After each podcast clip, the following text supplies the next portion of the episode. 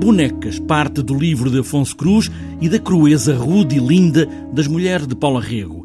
Ana Luena e José Miguel Soares partem de um livro, mas também foram ouvir raparigas de um centro de acolhimento temporário e mulheres numa casa-abrigo. É aqui que a ficção se despega da realidade e está sempre a encontrá-la. Bonecas é também aqui um paradoxo. O que nos interessa aqui é muito é falar sobre esta questão da violência a, a, que podemos ser submetidos e que podemos exercer sobre o outro e esta dinâmica entre, digamos, em relações uh, que podem ser relações mais familiares, relações nestas instituições e uh, também estas relações no mundo, ou seja, grupos uh, de pessoas que são, que de repente sobre elas é, exercido, é exercido atos de violência mulheres, mas também crianças e também, obviamente, homens. Bonecas resulta não só de entrevistas a todas estas pessoas, mas José Miguel Soares sublinha o facto de terem feito uma larga pesquisa sobre violência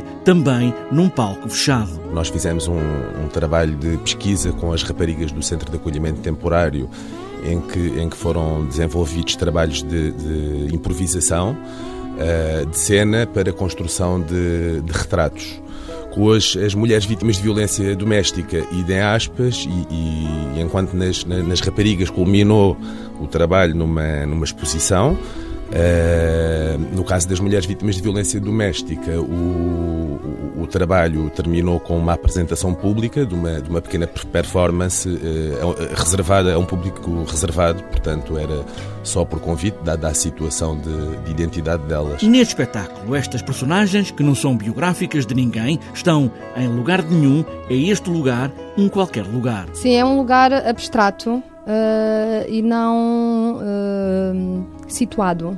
Essa, essa, essa, pergunta é mesmo muito interessante, porque o, o trabalho, de alguma maneira, fala de, de, sincronicidade. E sincronicidade no espaço e no tempo. Pode ser um lugar, um orfanato nos anos 60, pode ser um centro de acolhimento temporário de raparigas uh, uh, contemporâneo, não é? Que é a resposta social atual, mas também pode ser em nossas casas, nos nossos trabalhos.